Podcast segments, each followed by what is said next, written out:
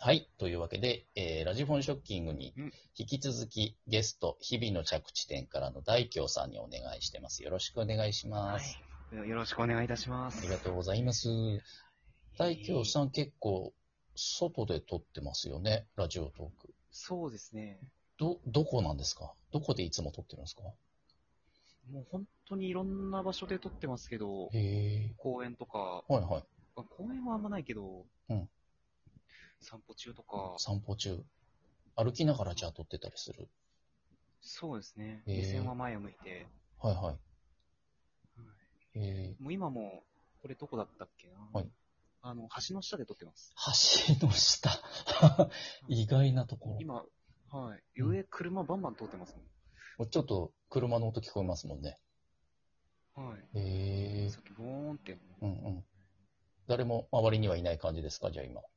そうですね。斜め下の方にはちょっとう、ん、うん。通行の人々がいますけど。一人で喋りながら歩いてたら、ちょっと見られたりしませんかまあ、気にしないようにしてます。まあ、そんな大きい声でもないですしね。まあ大丈夫か。電話かなって思うかもしれないですね。そうです。電話、電話風に喋ってるので。あ、なるほどね。え、番組、ご自分の番組をね、撮るときに、はい。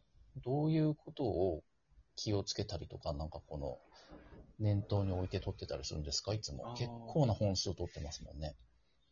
まあ、でも最近はほとんどあまり何も考えずにうーん。やってますかね。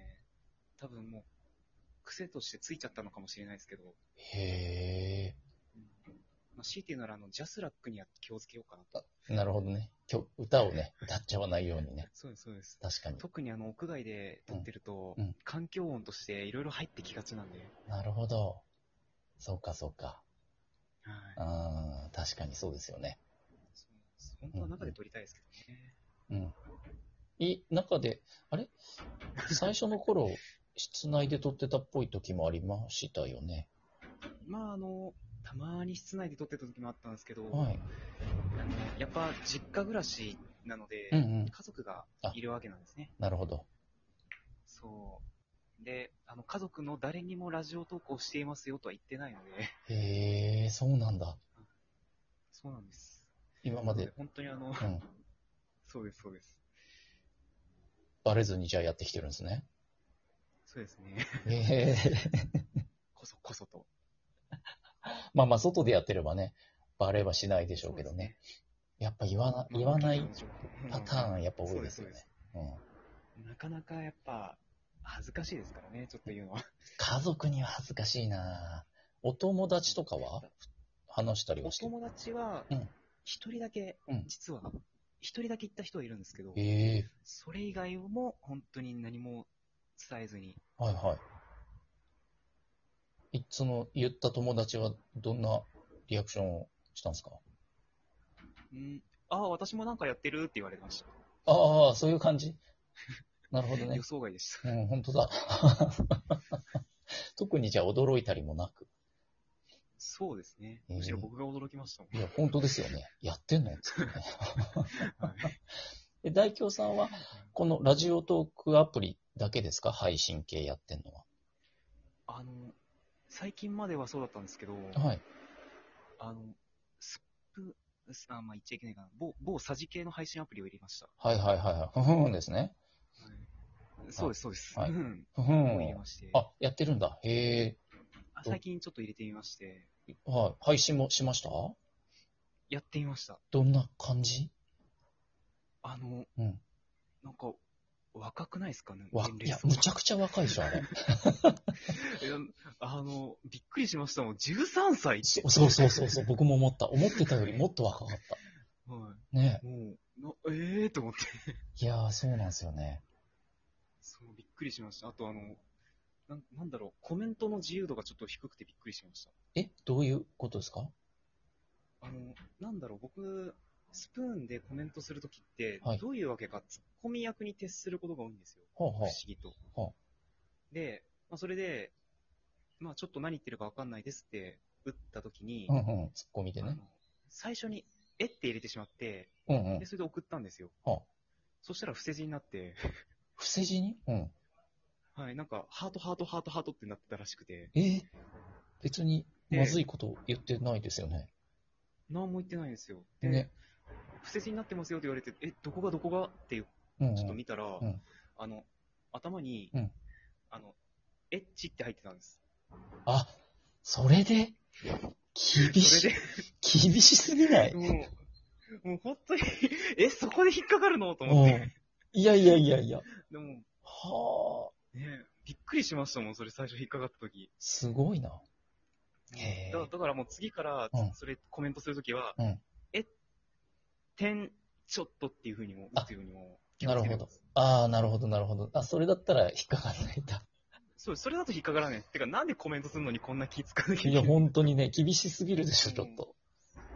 本当にもう最近は離れてます。ああ、面白いな。いろいろ特徴があるんですね。そうですね。なんだかんだ結局落ち着くのはラジオトークですけどね。ああ、やっぱりそうなんだ。え、何年、何年ぐらいに、もう何年単位ですよね。やってんの。お恥ずかしながら。いやいやいや、一応、始めたのが、はい。えっと、2017年の8月の11日。あら、もう、時期3年になる。あと2ヶそうす月ねでも。うすぐ3年。気づいはたあら、3年ですね。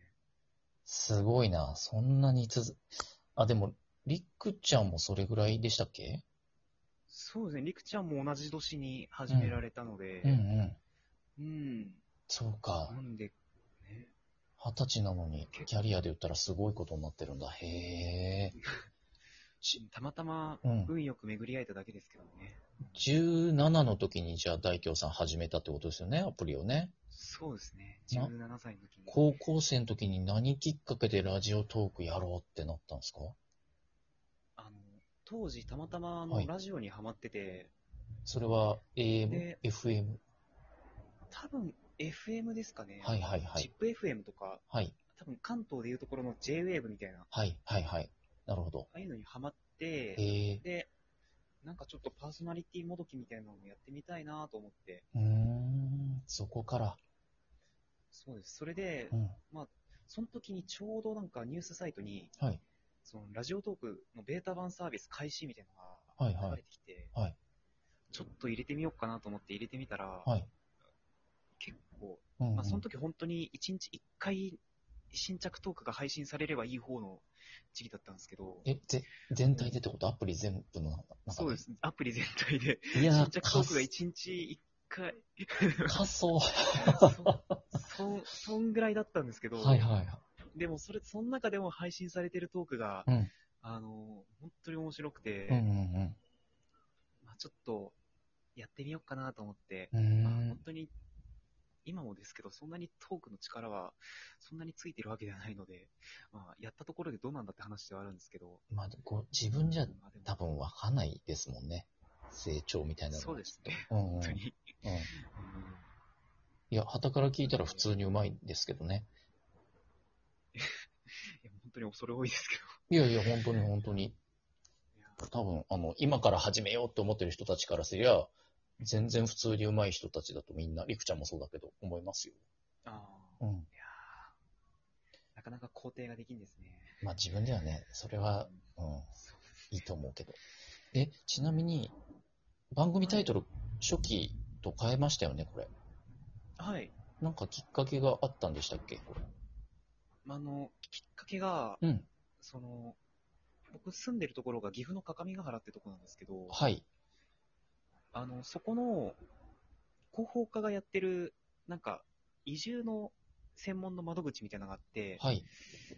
そ、そこの人たちとどういうわけか仲良くなって、へえ。で、その人たちと喋ってたら、そういえば大京あの番組名って読みづらくないって言われて、へえ。そう言われてみれば、うん。まあ、変えてみるかと思って変えました。うーん。割と、フランクな理由で、スッと変えたんですね。そうです。えーそうです。バカみたいにフランクな理由で変えてしまいました。なんかすごい、結構、あの、アイコンも、ね、ちょっとヨーロピアンなそうで感すじねで、おしゃれな感じだったじゃないですか。はい。トゥーレジュールそうででしたっすけね。うん。はい。だから、すごいこだわりを持ってる番組だなと思ってたけど、割とシュッと帰っちゃったんですね、そしたらね。そうですね。えー、まあ、言うて、うんベッドの上で3分で考えたタイトルなので。えー、そうなの 考え抜いたみたいな見栄えしてましたけどそうで。すそうなんだ。なんか日常ってフランス語でなんて言うんだろうって考えたら、うんうなんんかトゥレジュールって言うんだなと思って、でもトゥレジュールってなんかあんま響き良くないなと思ったら、はんまはあ、トゥレジュアでちょっと変えてみて、ん。なるほど。え気づいーた、らもう2年近くやってましたね、それで。そうですよね。で、はい今度は日々の着地点にしたんですね着。地点。はい。日々はその前のタイトルから繋がってるんですよね、これね。そうですね。うんうん。着地点っていうのはどんな気持ちでつけたんですかまあ、なんでしょうね、なんか、なんだろうな、一、あれ、どういう感じだったっけ な。あれ忘れちゃった。あれすごいな、なんか。これも結構こだわって考えた感を感じたんですけど ね、そばちゃんはねいや。意外とそうでもなかったのか。ごめんなさい。あの、は多分ね、ソワさんが思ってる以上に僕の番組に薄っぺらいのでい。。マジか、すごいね。申し訳ない。いや、本当に申し訳ない、そこに関しては。印象がね、そうなんですよ。なんか声の単純な印象だけですけどね、立地的な感じで考えてそうな感じだなと思ってたんですけど、全然右脳型というか直感タイプみたいですそうねで。すね。へえ脳筋なので。意外、意外と言ったら、まあ僕勝手に思っただけだけどね。